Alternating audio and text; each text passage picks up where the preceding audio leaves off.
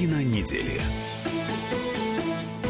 Здравствуйте, друзья. В студии радио «Комсомольская правда» Иван Панкин и политолог Надана Фридриксон. Добрый день, Надана. Добрый день, добрый день. Конечно, главная тема этой недели – это прямая линия с президентом Владимиром Путиным, но я думаю, что ее мы обсудим чуть позже. Время от времени мы будем, конечно, какие-то комментарии приводить в эфире, какие-то комментарии с прямой линии. А начать я предлагаю все-таки с визита нашего президента в Австрию, а даже лучше начать все-таки с интервью, которое Владимир Путин дал а, австрийскому телеканалу ОРФ, в частности, журналисту по имени Армин Вольф.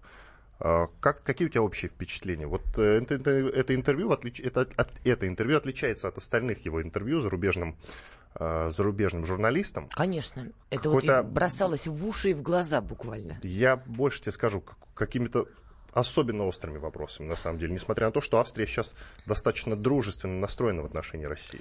Ну, во-первых, на самом деле, я не очень понимаю, почему а, участие россиян и журналистов, там, не знаю, политологов, политиков, это интервью вызвало возмущение, потому что этот телеканал ОРФ, в общем-то, славится в Австрии такими серьезными, такими жесткими либеральными взглядами. Поэтому нет ничего удивительного, что журналист этого телеканала строил свое интервью, ну, довольно агрессивно.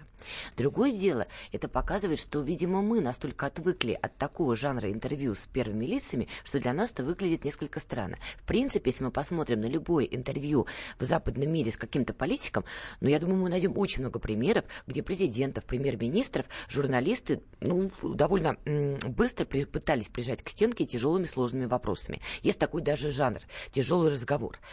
Владимир Путин не часто давал такие интервью. В основном мы видели где, скажем так, журналисты кидают ему пас, он рассказывает много интересно, какие-то детали там тоже освещает. Журналист кивает и идет дальше.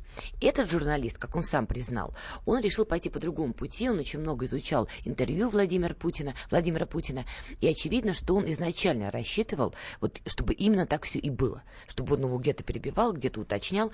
И, с одной стороны, он озвучил те вопросы, которые действительно витают в умах ну, таких европейских либералов, в том числе и в Австрии. Это и вопрос Крыма, это и вечных зеленых человечков и так далее, и так далее. Ну, правда, люди об этом думают. Он как журналист об этом спрашивает. Но, конечно, здесь произошло, скажем так, коса на камень. Владимир Путин не привык, чтобы журналист пытался загнать его в тупик. Ну, а этот журналист не ожидал, что Владимир Путин будет давать такое резкое сопротивление. Но в целом, надо признать, интервью получилось как минимум интересным, потому что, правда, было интересно наблюдать и за эмоциями президента, и за тем, как журналист пытается все-таки из этой ситуации выйти. Это было интересно, это было насыщенно. Услышал ли журналист что-то новое? Нет, потому что Владимир Путин, он очень опытный все-таки политик, спикер, он все равно свою мысль донес. Как его не пытались там где-то приезжать, удавить, он спокойно прося его не перебивать, все-таки свою мысль доводил до конца.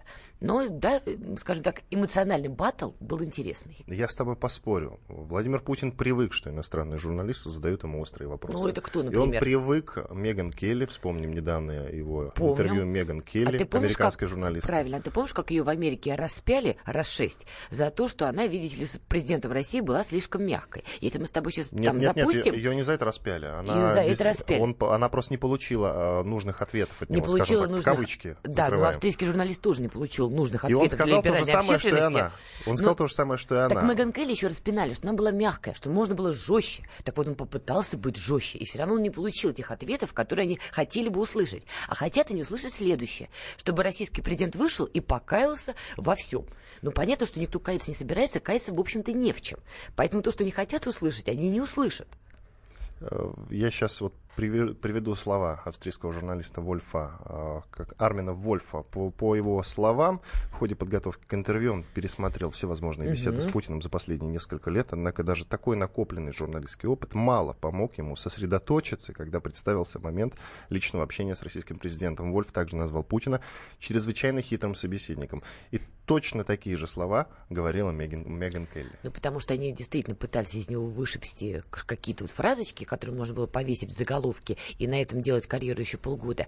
Нужно, называется, не на тех напали. Ну, правда, ну, за, пытаться заставить российского лидера в чем-то покаяться, ну, это, по-моему, очень глупая задача для журналиста, и она бесперспективная. Но если мы посмотрим тональность вопросов, что Меган Кейли, что австрийского журналиста, мы увидим, что подводят они, по сути, именно к этому. Что, ну, да вы признаетесь, ну, скажите, что вы были неправы, ну, скажите это. Почему он должен это говорить, если и, он так не считает? Итак, Владимир Путин посетил Австрию, чуть позже посетил Китай. Э, этому предшествовали обоим этим событиям, э, предшествовали интервью. Интервью китайскому телеканалу, конечно, от, отличалось очень сильно от интервью австрийскому телеканалу. Мягко мы, говоря. Да, мы не будем на этом сосредотачиваться. Отличалось тем, что китайский журналист, ну, задавал прямо, скажем, такие я даже не знаю, как правильно выразиться, политкорректные вопросы или как? Мягкие, удобные вопросы. Мягкие, удобные вопросы в стиле такого постсоветского пространства. Вы попробуйте какому-нибудь лидеру с постсоветского пространства Сове- задать... Советского пространства. Пост... Нет, позвольте, с постсоветского пространства задать какие-нибудь другие вопросы. Нет, но здесь, что называется, сошлись политические ментальности. Там другая была задача у этого интервью, если мы берем а, китайское интервью. Действительно послушать президента России, все, что он расскажет. Там, друг... Там не было задачи его подловить, доказать, показать. Просто послушать, что он говорит. Но и в Китае не умеют умеют этого делать? Я думаю, может быть, они где-то и умеют, но очень настоятельно рекомендуют этого не использовать на публике. Меня в этом смысле удивляет другое. Я тут последние несколько недель а, ночами включаю там разные российские каналы и все время значит, напарываюсь в ночное время на одну и ту же картинку. Значит, история молодого Син Цзиньпиня, значит, его путь становления к тому, кем он сейчас стал, как он где там... Какую Это по российским каналам показывают да, сейчас. Как службу он проходил, какая у него была молодость, где он учился. Я вот сижу и думаю, а вот это к чему? Ну ладно, раз. Хорошо, допустим, было бы интересно. Хотя я не очень понимаю, зачем российскому зрителю так подробно изучать биографию китайского э, главы Китая. Вот я этого не понимаю. И сейчас я вспоминаю и еще, сталинские еще потом... времена, когда Китай был главным союзником Советского а Союза. я вспомнила книгу «День опричника». Вот что-то почему-то вдруг, где вот как раз была некая будущность, где Россия и Китай неразделимы и вместе. Я не очень понимаю, зачем таким информационным потоком действительно нас погружать, нас, россиян. Вот в это китайское бытие. Потому что я понимаю, что дружба дружбой, но, во-первых, мы с Китаем не друзья все-таки, давайте будем реалистами, мы партнеры. И, в общем-то, давно ходили разговоры, что даже если брать Центральную Азию и геополитические интересы России и Китая, то они скорее конкурируют, нежели чем как-то сливаются в едином экстазе. И даже вот в свое время такое турне лидера Китая по Центральной Азии, оно вызывало в Москве недовольство, потому что многим не понравилось вот эта вот раздача денег странам Центральной Азии, нефтегазовые проекты, которые туда заключались, они несколько противоречили нашему видению ситуации. Кроме того, ориентир Казахстана на Китай, в экономическом плане я имею в виду, да, даже связка Китая и Ирана экономическая, она Москве не очень нравится. То, что сейчас мы вынуждены с Китаем углублять сотрудничество, это обусловлено нашими большими проблемами с, с западными партнерами. Да, не мы породили эти проблемы, да, так сложилась ситуация. Дело уже не в этом, кто их породил. Дело в том, что мы теряем поле для маневра. Мы должны сейчас сближаться с Китаем, потому что с западными странами действительно проблемы. То, что звучат возгласы «вернем Россию в большую семерку», она же восьмерка или не восьмерка, не вернем. Но это все риторика, это все политика. По факту никто никуда не возвращается, по факту отношения не очень хорошие. И вот отсутствие маневра, вот этот крен в сторону Китая, и вот вишенкой на торте, вот эти вот рассказы, как Син Цзиньпинь проводил свою молодость, но вот это все меня немножечко смущает. Мне не очень нравится реальность а, Сорокина в книге «День опричника», и мне совсем не нравится, что сейчас почему-то я вижу какую-то ее реализацию. Вот это меня смущает. Ну что ж, сосредоточимся на визите Владимира Путина в Австрию э, со своим первым международным визитом после вступления в должность президента. Э, итак, в Вене российский лидер провел переговоры с президентом республики Александром Вандербеленом и канцлером Себастьяном Курцем, который mm-hmm. уже сейчас стал самым популярной фигу, самой популярной фигурой в Европе. Согласна со мной? Ну, например, конечно. вот его... Он молод вот его, и хорош собой. Да, он молод и хорош собой. Это главное, конечно, в нем качество. Итак, вот его сегодняшнее решение, по крайней мере, э, вот... А, это за вчера новость. Да, это или даже за позавчера, извините. Власти Австрии решили закрыть 7 мечетей и выслать 60 имамов. Вот. Это, как следует из слов министра внутренних дел Герберта Кикля, на данный момент вид на жительство лишены два имама. Пяти было отказано в получении документов на проживание. Всего меры могут затронуть до 60 имамов, из которых 40 связаны э, с некой организацией, о которой мы расскажем после перерыва двухминутного в студии Иван Панкин и Надана Фридрихсон, известный политолог, как раз о том, о чем говорил Владимир Путин э, с австрийским канцлером и президентом республики. Подробно сосредоточимся. Вы можете написать в WhatsApp плюс 7 967 200 ровно 9702. Картина недели. Прекращаю свою деятельность на посту президента СССР. на небе. Илья Ковальчук! Я не верю своим глазам! Это с нами уже явно было. Это дежавю. Воспоминания о прошлом, о том, что было в детстве и молодости, то, что мы бережно храним в памяти. Программу «Дежавю» слушайте по будням с 11 вечера по московскому времени.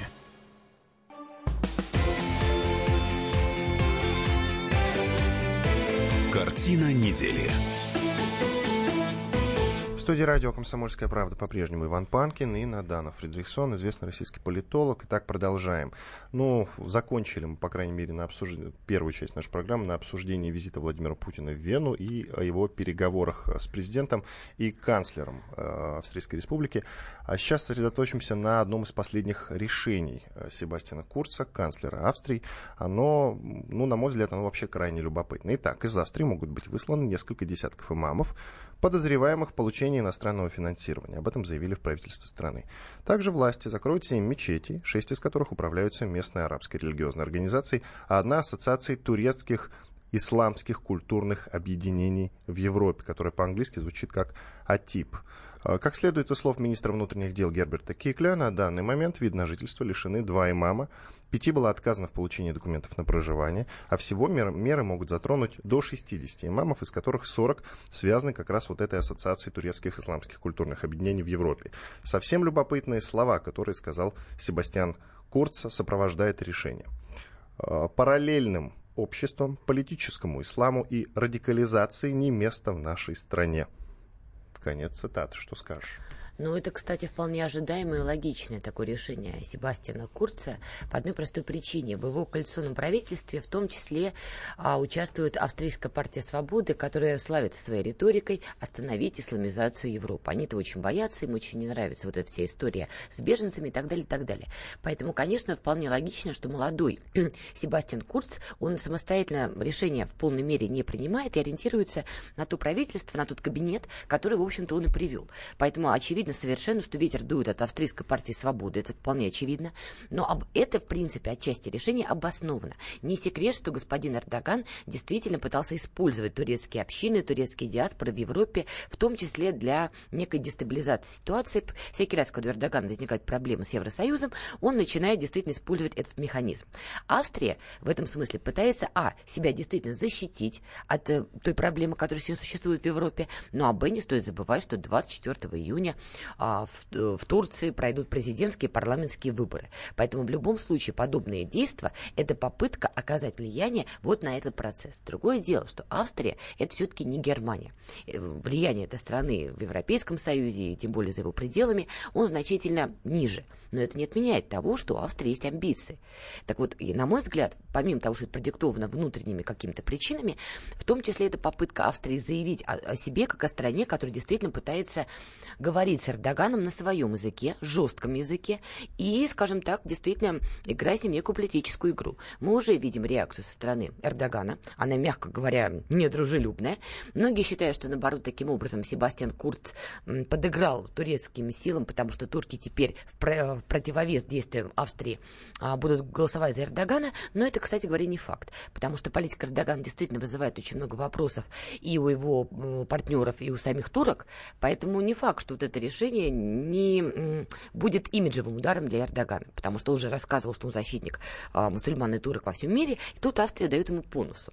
То есть, в общем-то говоря, есть и внутренние причины, есть и внешнеполитические, скажем так, амбиции Австрии, но к сожалению, для Австрии, я не думаю, что это действительно сильно повлияет на итоги выборов в турецкой стране, но нервы Эрдогану попортит. Итак, по итогам встреч Владимира Путина с президентом Вандербеленом и канцлером Себастьяном Курцем, Э, подписан ряд двусторонних переговоров, в том числе, в том числе, двойное подчеркивание, о поставках российского газа в Австрию угу. до 2040 года. О чем это говорит? И как ты думаешь, как на это смотрит Турция конкретно, именно на этот факт? А я думаю, на этот факт Анкара никак не смотрит, потому что у них другие проблемы. Им бы главное, чтобы голубой поток никто не перекрывал, чтобы турецкий поток достроили. А вот, вот, вот что... я об этом же и говорю. А, а это никак одно не другому никак не никак не противоречит. Это, понимаешь, турецкий поток строится, несмотря на то, то, что есть проект Северного потока-2 и существует Северный поток-1. Турецкий поток, он для другой Европы, скажем так. Поэтому турецкая страна, она как планирует быть хабом газовым, она так и будет. Австрийская сторона, вот почему решила действительно подписать с нами такое газовое соглашение аж до 2040 года, вот это на самом деле большой вопрос, потому что, судя по тому, что прочитала в интернетах, что вот как реагируют австрийцы на это решение, у многих это вызвало недоумение. А зачем нам себя, австрийцев, привязывать к России на такой длительный период, тем более, что отношения России и Евросоюза в целом, ну, мягко говоря, не очень хорошие. В принципе, я так понимаю, это было одно из условий вот этих вот переговоров. А, скажем так, и Австрии очень нужны сейчас переговоры с нами. И нам очень нужны переговоры с какой-то европейской страной, ну, например, с Австрией. Почему бы не с ней? Молодому Курцу надо показать, что он действительно выводит страну на новый уровень. Он хочет сделать Австрию плацдармом, а, посредником, точнее даже, в переговорах между Россией и Западом. Кстати, ничего нового. В 1955 году, если мне память не изменяет, Австрия играла ровно такую же роль в рамках Холодной войны, пытаясь примирить Советский Союз и западный мир. Сейчас Австрия, покопавшись в архивах истории, видимо, решит, э, решила повторить этот же самый путь. Поэтому э, Австрия очень, скажем так, амбициозно смотрит на этот проект и хочет действительно заявить о себе вот как о таком посреднике. Но, чтобы э, стать посредником, каждой стороне нужно что-то дать. Вот нам они, например, предложили вот этот газовый проект. Нам он тоже интересен в имиджевом плане, в денежном плане. Но австрийцы пытаются показать, что за счет этого, конечно, они увеличивают свою роль. Но, что очень интересно, больше всего желчи, недовольства, э, обиды и так далее, вот встреча Владимира Путина и Себастьяна Курца вызвало у немецкой стороны. Вот именно у них. А меня не удивляет. Я это. почитала их прессу, там, значит, один а, политолог, комментируя вот эту встречу, ну, в общем, он откровенно называл Австрию такой вот маленькой, неинтересной страной Европейского Союза, которая хоть как-то пытается о себе заявить, но и пусть пытается. То есть столько желчи вот по поводу этой встречи ни от кого другого не лилось. Почему ты считаешь, что немцы Потому что австрийцы так... хотят быть независимыми от Евросоюза, но при этом оставаться в Евросоюзе, конечно. Они а... хотят показать, что они полноценная независимая страна все-таки, имеющая право на принятие быть... своих собственных внутренних решений. Нет, внутренние решения могут принимать какие угодно, но если страна является членом Евросоюза, она не может принимать свои особые внешнеполитические решения. Свои внутренние пусть делают все, что хотят. Но, но как ты понимаешь, не стоит вопрос фактором. о том, что Австрию исключат из Евросоюза за то, что она подписала газовый договор с Россией. Не стоит вопрос о том, что она и выйдет из Евросоюза, хотя Австрии очень вот. не нравятся многие вещи, которые происходят в рамках вот этой единой европейской семьи. Но это не отменяет того, что почему-то Германии вот это вот желчь льется. Но встретились и встретились. Никто никуда не выходит. А не зависть ли? Не думаю, потому что если мы берем масштабы Германии в рамках Евросоюза и масштабы Австрии, ну, при всем моем уважении, они все-таки несопоставимы. Подозреваю, что и Германия сейчас тоже достаточно тепло настроена в отношении России все-таки. Я знаю, что ты сейчас приведешь слова э, канцлера Германии Меркель с последнего саммита G7, он же G8. С языка снял. Да, но мы сейчас об этом подробно Я хотела другое немножко сказать. Я думаю, здесь связано с другим. Германия, поскольку она уже присягнула вот на эту единую западную политику в отношении России в 2014 2014 году был у всех выбор, и Германия решила, что они не будут рушить вот это единое западное а, пласт против России. А Германии в этом смысле очень не нравится поведение Австрии по одной простой причине. А у немцев есть паранойя, может быть оправданная, может быть и нет, но что вот эта вот австрийская партия свободы сливала Москве некую конфиденциальную информацию, которую получала из разных источников от разных евроструктур. Ну, понятно, что все части единого пространства, и какая-то информация, она перетекает. Так вот, были большие подозрения, что вот именно эта партия, которая сейчас стоит за плечами Себастьяна Курца, сливала Москве какую-то эксклюзивную, закрытую информацию.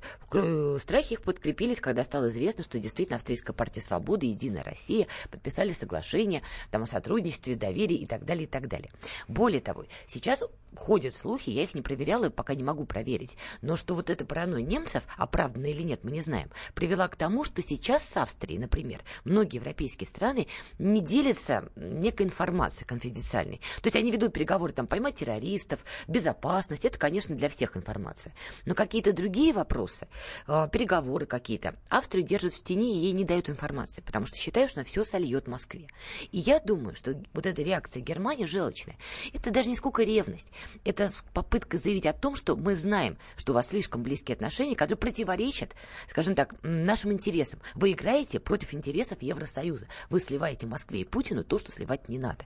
Я думаю, связано было скорее с этим. А вот сливают или нет, ну, это большой вопрос. Хотя тут надо все-таки признать, что и Себастьян Курц первый визит совершил Москву все-таки, да, когда был избран. Теперь Владимир Путин после э, президентских выборов первый зарубежный визит совершает в Вену. Ну, такой обмен любезностями, он, конечно, не проходит даром. Хотя тут еще важный момент, что 1 ию... с 1 июля Австрия будет председательствовать в Совете Европы. И вроде как обещает в очередной раз поднять вопрос снятия санкций. Для России в этом смысле было очень важно приехать, чтобы Владимир Путин приехал именно вот в Австрию, в Вену. Но понятно, что даже если Австрия заявит, а давайте-ка снимем санкции, ну, никто их разом не снимет снимет. Но это хороший это... знак. Да это никакой знак, потому что скорее это имиджевая история, потому что и Россия, как признает сам Владимир Путин, адаптировалась к жизни под санкциями. Но, в общем-то, Европа, да, там бизнес, немецкий бизнес, они там э, стучат кулачками по столу, но это не отменяет того, что политика отдельная, а интересы бизнеса отдельно. Никто эти санкции снимать с июля не будет. Сейчас после четырехминутного перерыва, после полезной рекламы и хороших новостей, мы поговорим про два саммита, которые один прошел под названием ШОС.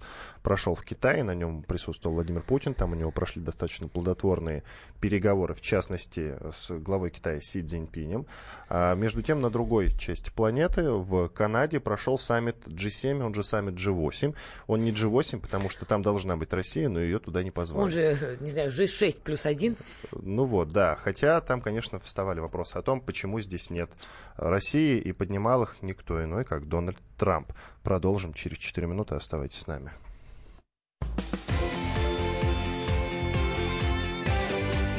Картина недели.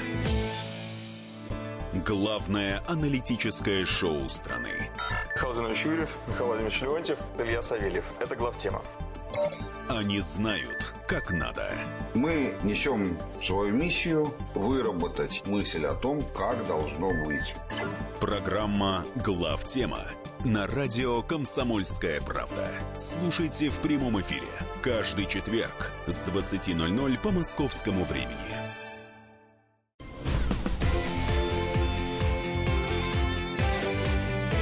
Картина недели. Иван Панкин и Надана Фридрихсон, известный российский политолог, по-прежнему в студии радио «Комсомольская правда». Продолжаем. Как я и анонсировал, поговорим, конечно, о двух саммитах, которые прошли на разных, в совершенно разных уголках планеты в одно время. В Канаде прошел саммит G7, он же G8, прошел без России, ее туда не позвали. Зато нас позвали э, на ШОС, который прошел в Китае, Шанхайская э, Организация сотрудничества. сотрудничества. Все правильно. Еще вот бы не позвали. Ну, конечно, еще бы не позвали. Там э, у Владимира Путина прошла как минимум, что полезного-то мы вынесли оттуда, прошла очень плодотворная и, и полезные, плодотворные и полезные переговоры с Си Цзиньпинем, главой Китая. Я тебя сейчас попрошу сравнить э, вот два этих саммита. Во-первых, чем они отличаются друг от друга?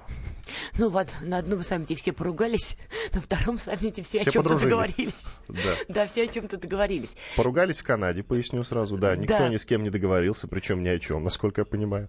Но это потому, что России не было. Это Если позвали что, Россию... Да, так вот Трамп и заявил, «А давайте позовем Россию, она всех Он померит. с этого начал, насколько я знаю, да. Ты сразу решил нервы потрепать всем. Вот. Э, а потом Трамп вообще сказал очень интересную вещь. Его в конце спросили, э, как вы относитесь вообще к ситуации с Крымом. И он обвинил во всем Обаму. Вот так. Ну, так и сказал. Не обвинил, а, а техничненько Обаму. перевел стрелки.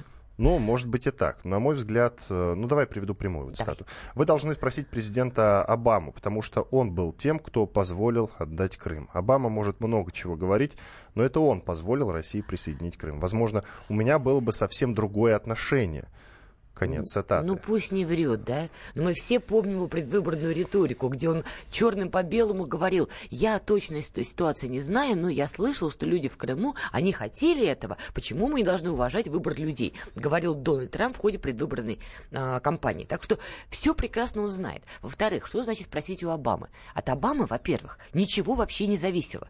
Не Обама находился в этот момент в Крыму, и не Обама в этот момент вместе с крымчанами самоопределялся, как они хотят хотят жить. Причем здесь, что значит Обама не позволил или позволил? Вот пришел бы Обама, обнял бы крымский значит, э, полуостров, Остров? Ну, крымчан, полуостров, конечно. Полуостров.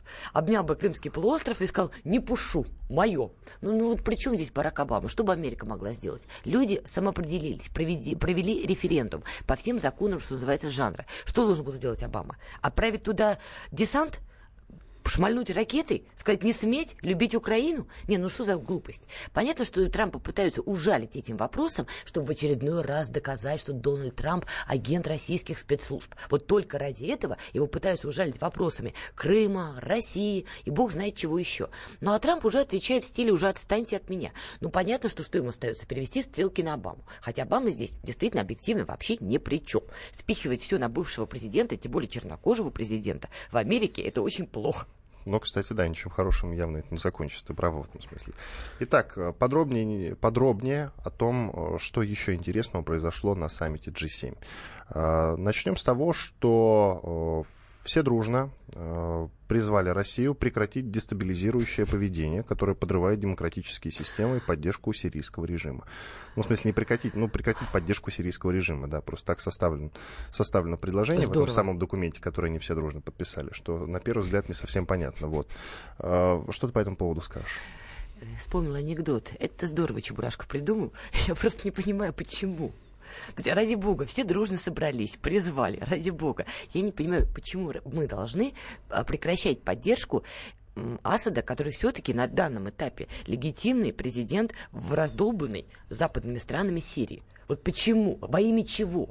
Чтобы Франция сказала, а у нас есть преемник, и, значит, а, своего ставленника спокойненько, без пыли копоти привели в Сирию, и, значит, всю геополитику замкнули на себе. А, кстати, почему именно французы? Потому что вот эта дама, о которой мы с тобой уже как-то говорили, в общем-то, она ставленник французских спецслужб и английских спецслужб. Надо вспомнить, как зовут даму. А Сандра Кас, по-моему. Вот у нее такое имя интересное. Ага, сейчас посмотрим. Сандра Кас. Кас, по-моему, да. Она, кстати, периодически м- была засвечена в сирийских переговорах. Она себя выставляет таким, таким лицом умеренной оппозиции, договороспособной оппозиции, которая очень радеет за э, свою страну, Сирию имеется в виду. Но, в общем-то, ни для кого не секрет, что она очень тесно связана с французскими спецслужбами и английскими спецслужбами. И мы с тобой еще обсуждали, что вся вот эта безумная история со Скрипалями, она в том числе была скажем так, а, составным элементом этого большого гениального плана. Значит, сначала Россию обвинить в применении химоружия в тихой, спокойной Англии, потом это, значит, перенести на сирийский театр действий, что не только, значит, Дамаск кровожадный травит мирных сирийцев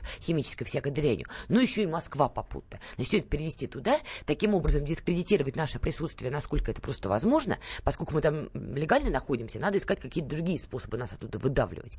И после этого, значит, после того, как дискредитировали всех уже и Асада, и Россию, вот тогда спокойненько, значит, приводить свою ставленницу, которая без пыли копоти на каблучках руках заходит, значит, в Сирию. А мы прекрасно понимаем, что война за Сирию ведется, ну, к сожалению, для сирийского народа не совсем в угоду их будущего, их интересам. Сирия просто так расположена, что это очень важная страна в регионе, и те, тот игрок, который будет контролировать некоторые потоки, проходящие через Сирию на Ближнем Востоке, будет контролировать очень-очень много. Поэтому там есть за что побороться. И поэтому, скажем так, то правительство, которое будет в Сирии, в чью сторону оно повернется, ну, тот игрок победил, да? В сторону Запада, значит, западной страны. В сторону там России, значит, российские интересы будут учитываться, или иранские интересы, и так далее. Поэтому, конечно, то, что Большая Семерка призвала Россию прекратить поддерживать Асада, ну, призвали, ради бога, у нас демократический мир, молодцы. Но пусть они какое-то обоснование приведут, почему мы не можем поддерживать легитимно избранного Асада. Вот мотивация. Только потому, что это не нравится Европе? Только потому, что это нравится Трампу? Ну, это как-то несерьезно. Я предлагаю еще послушать Владимира Путина. Вот один э, интересный фрагмент из э, его прямой линии, которая прошла накануне. Мы чуть позже подробнее, конечно, о ней поговорим. О деградации отношений с Западом. Для нас очевидно, вот для нас, для России очевидно, что мы должны защищать свои интересы. Делать это последовательно, не по-хамски, не грубо, но защищать свои интересы и в сфере экономики, и в сфере безопасности. Э, мы это делали и будем делать. Но мы всегда ищем компромиссы, стремимся к этим компромиссам.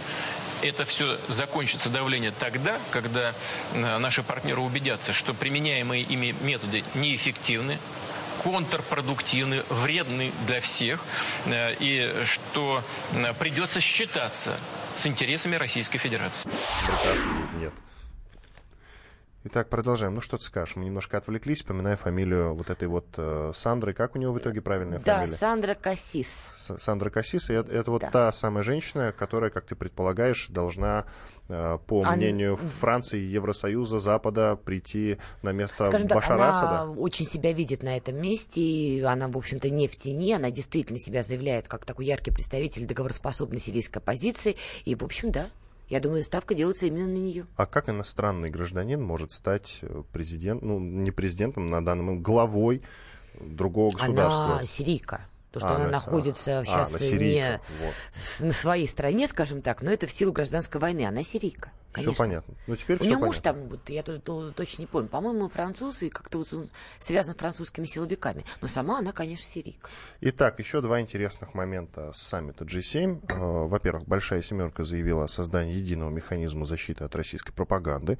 На саммите была объявлена о разработке системы, которая позволит быстро, скоординированно отвечать на манипуляции с выборами, пропаганду и попытки дестабилизации. Страны-члены Большой Семерки планируют анализировать данные об, инфор- об информационных атаках атаках иностранного происхождения и реагировать на них с помощью ответных кампаний или санкций. Вот так вот. А я напомню, что ранее США, Франция, кажется, еще Германия, а, да еще какие-то страны обвиняли Россию в попытке повлиять на выборы. Ну да, это вот запущена американцами вся эта история. Злые русские повлияли. Кстати, если мы вспомним австрийского этого журналиста, вот он Владимира Путина этой темы тоже пытался, значит, допечь. И уже и так, и сяк, значит, с фамилией Пригожин, он уже всеми возможными способами пытался эту тему добить. Нет, ну, понятно, что сейчас ведется вот эта вся информационная, к сожалению, чехарда, вот это вот давление. И, к сожалению, я так понимаю, что это не закончится в ближайшее время. В политическом плане это будет э, выявлено только, выльется только в одно, что Россия действительно будет вынуждена в этой ситуации все более и более углублять отношения с Востоком, с Китаем. Ну, честно говоря, мне не очень это нравится. По мне, так уж лучше бы мы действительно больше углубляли отношения с Австрией, пусть там с ультраправой партией, но, на мой взгляд, в этом было больше пользы для всех нас, чем такая глубокая интеграция а, с Китаем. По одной простой причине, все-таки экономика Китая, ну, давайте будем честными, на данном, на данном этапе, но она действительно в разы мощнее, чем российская экономика, и, в общем-то, скажем так, политический вектор Китая не совсем подходит нам. Да и политическая система Китая не совсем соотносится с нашей системой. Поэтому вот лучше бы, лучше бы. Большая семерка скорее бы уже договорилась, меньше бы против нас всяких гадостей заявляла. Глядишь бы, и все поменялось. А вот ты сказал, и я тебя это в эфире не услышал, но я помню, что ты говорила о том, что лучше нам дружить с китайцами, чем с австрийцами. Нет, наоборот. Наоборот. Наоборот, конечно. Все, теперь понятно. Лучше с ультраправыми, чем с китайцами. Австрийцами, я имею в виду. А. Ультраправые, друзья мои, только давайте не путать с плохими словами на букву «Н». Ультраправая партия — это еще не бритоголовые ребята с дубинами. У них просто определенные взгляды. Они, во-первых, за капитализм, во-вторых, ну да, они против там беженцев. Но не более. Не надо их только вот причислять каким-то злодеям бритоголовым. А почему ты так не веришь в Китай? Я же объяснила, потому что, давайте честно, китайцы это очень сложная, очень сложная нация с очень сложным менталитетом и с очень сложной политикой. Я не уверена, что Китай в глубине души видит в России равноправного партнера. И я так понимаю, что Китай есть на то свое какое-то обоснование. Во-первых, мы все помним скандалы значит, с интересом Китая в отношении нашего Дальнего Востока, прекрасно помним. Мы понимаем, что человеческий ресурс у Китая, я имею в виду количество людей, он в разы выше, чем в России, и что этим люди, людей переселить куда-то для Китая конечно, очень быстрая, удобная, выгодная история в плане колонизации каких-нибудь земель. Нам с Китаем в целом не по пути. Мы слишком разные. Китай живет совершенно по другим принципам. И вот его экономическая модель, она построена по другим лекалам, нежели чем наша. И сейчас, поскольку мы уступаем Китаю, нам нечего ему противопоставить. Ну да, сейчас Пекин с нами жмет руку, да, ведет переговоры. Ну хорошо, давайте представим себе на секунду, что Пекин начнет в ультимативной форме выдвигать какие-то требования к нам, которые нам будут ну, не по нраву не, не в пользу наших интересов. Что мы сможем Пекину противопоставить? Размахивать своей ядерной кнопкой, говорить, не смей давить на ядерную страну? Но ну, ты и про Иран того же мнения. Про Иран я того же мнения, но Иран не в той ситуации, чтобы нам действительно составлять большую конкуренцию, потому что Иран под санкциями. Иран действительно может задать жару в вопросах там, газа и нефти, потому что объемы у Ирана просто колоссальные, колоссальнейшие объемы. Вот в месторождении Южный Парс. У нас тоже, конечно, их немало. Но если Иран бы все это вылил на рынок и нефть, и газ, то цены очень сильно бы снизились. Ну, в общем, в этом смысле, скорее, наверное, спасибо Трампу, что он снимает санкции. Это как-то нам помогает. Но Иран — это не Китай Мы уже с тобой разговаривали на эту тему. Иран скорее выступал такой бензоколонкой Прервемся. Китая. Иван Панкин и Надана Фредериксон, известный политолог. Через две минуты продолжим. Картина недели. Британские ученые доказали, у тех, кто слушает подзарядку, в два раза медленнее садится телефон. Утреннее шоу «Подзарядка» с Вероникой Борисенковой и Сергеем Красновым слушайте по будням с 7 до 11 утра по московскому времени.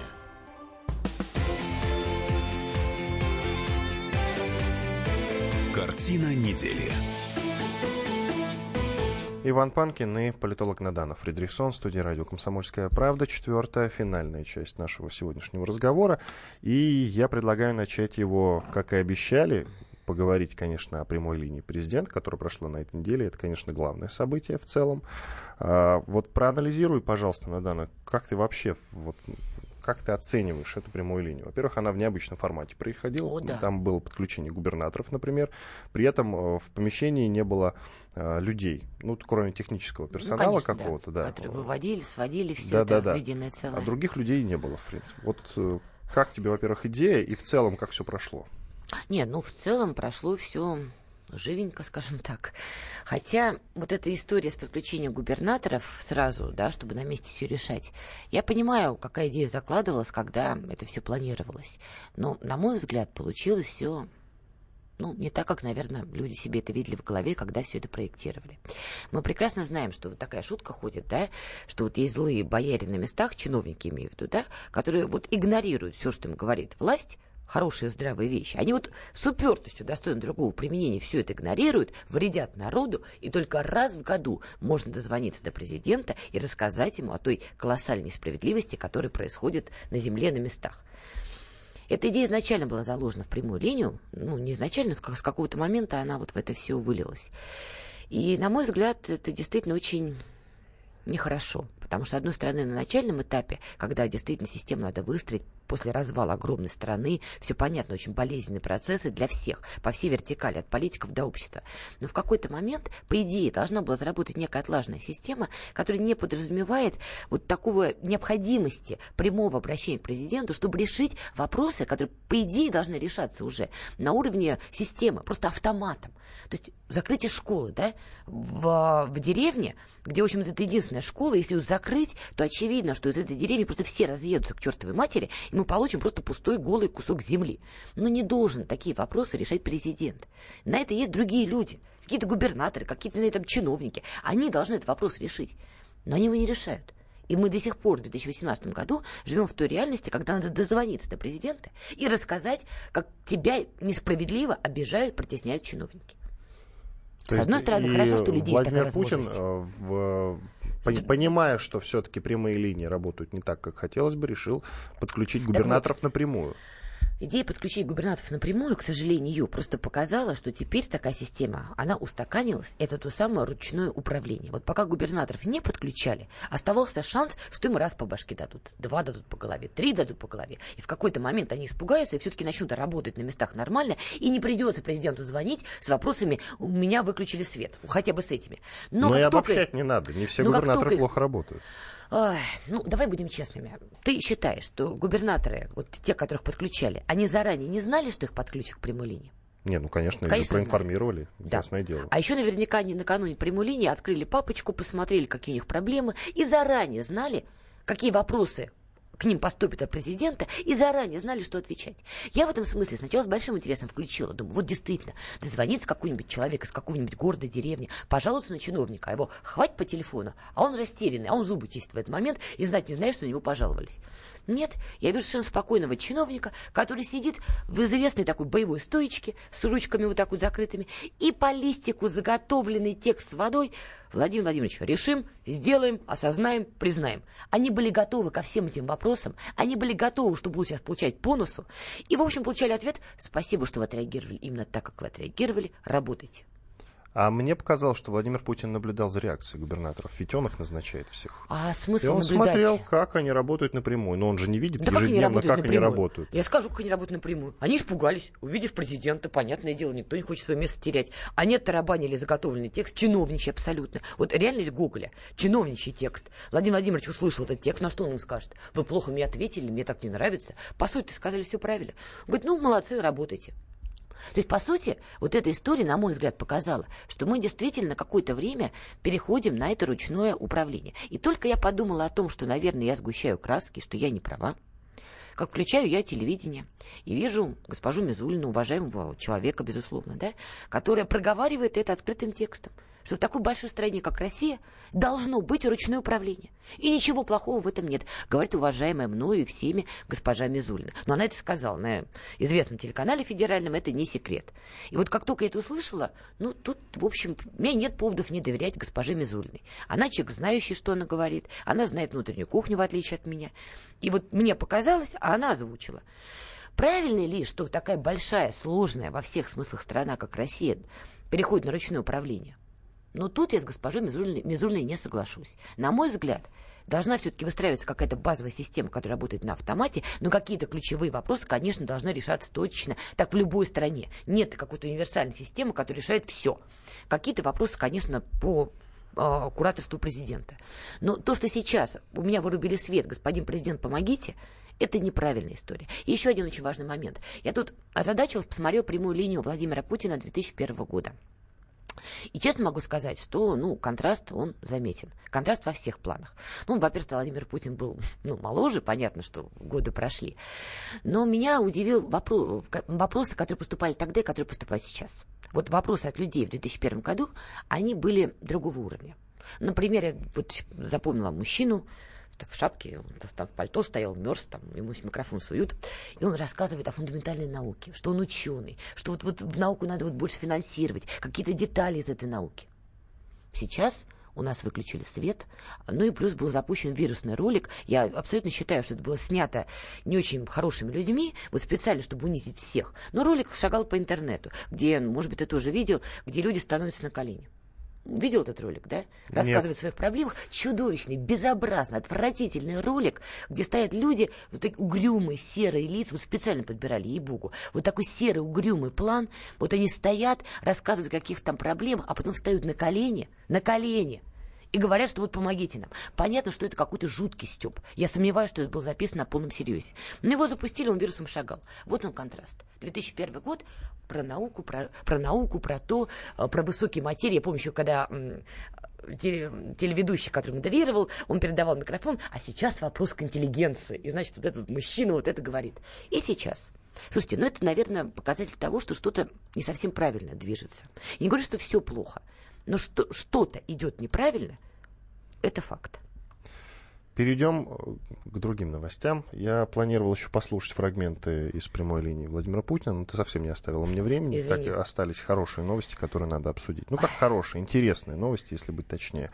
Ну, например, э, новость о том, что Киев теряет Одессу. В Раде заявили, что э, Киев, столица Украины, теряет контроль над э, Одессой. Депутаты Рады потребовали от секретаря СНБО Александра Турчинова принять срочные меры в связи с потерей проукраинского контроля в Одессе. Об этом сообщил парламентарий Игорь Луценко на своей странице в Фейсбуке. Твое мнение по этому поводу? Нет правды голосу из Украины после смерти и возрождения Аркадия Бабченко. Ну, Нету им этот правды. господин Луценко пояснил, что террор против антироссийских активистов в городе приобретает невиданные масштабы. По словам Луценко, одесские власти поддерживают пророссийские акции, помогают местным антиукраинским организациям. Ну, я думаю, в этот момент был... И причем он проводит параллель с Донбассом. Он говорит, мы теряем Одессу Mm. по тому же сценарию, что и Донбасс. Вот в этот момент, я думаю, Михаил Саакашвили, который наверняка все это прочитал, он, наверное, очень похихикал и пот- потер ладошки и серии «А, без меня-то худо». И вот в свое время отправляли быть губернатором Одессы. Но вот потом, Ну, значит, как-то не, не срослось. жители не заметили его работы.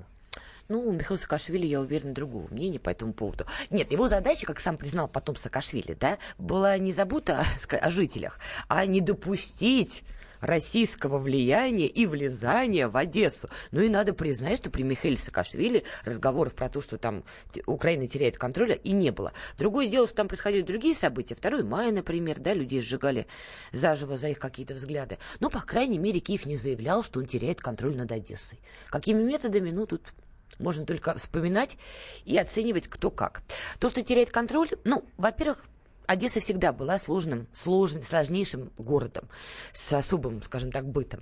То, что Киев теряет, возможно, теряет. И действительно, потому что Петр Порошенко не смог создать адекватной команды по управлению, тем более таким сложным городом, как Одесса. Вот Я хочу, чтобы ты пояснила. Речь идет, о, речь идет о том, что Одесса станет каким-то независимым регионом не, ну, или о ее пророссийском направлении сейчас. Я вот не совсем понимаю. Поясни, пожалуйста. Я так понимаю, что нет, украинские вот, э, чиновники политики тебе дали ясно понять по, по донбасскому сценарию. То есть имеется в виду, что в их риторике, в их сугубо, да, что злая Россия влезет сейчас в Одессу, будет ее отдирать от Украины, и, значит, Россия якобы будет превращать ее в Донбасс. На деле, я думаю, там дело действительно в другом. Петр Алексеевич Порошенко не справился ни с идеологической линией своей партии, не смог он до конца всему населению винтить в голову то, что хотел винтить, ни с экономической, потому что Украина действительно испытывает колоссальные проблемы, и украинского чуда не случилось. Ну и плюс 5% поддержки со всей Украины явно показывают, что как президент он не справляется. Действительно, они могут терять контроль, но больше раздувают для политической риторики. Иван Панкин и Надана Фридрихсон, известный политолог. Спасибо, что были с нами. До Спасибо, свидания. до свидания. Картина недели. Будьте всегда в курсе событий. Установите на свой смартфон приложение «Радио Комсомольская правда». Слушайте в любой точке мира. Актуальные новости, эксклюзивные интервью, профессиональные комментарии. Доступны версии для iOS и Android. «Радио Комсомольская правда». В вашем мобильном.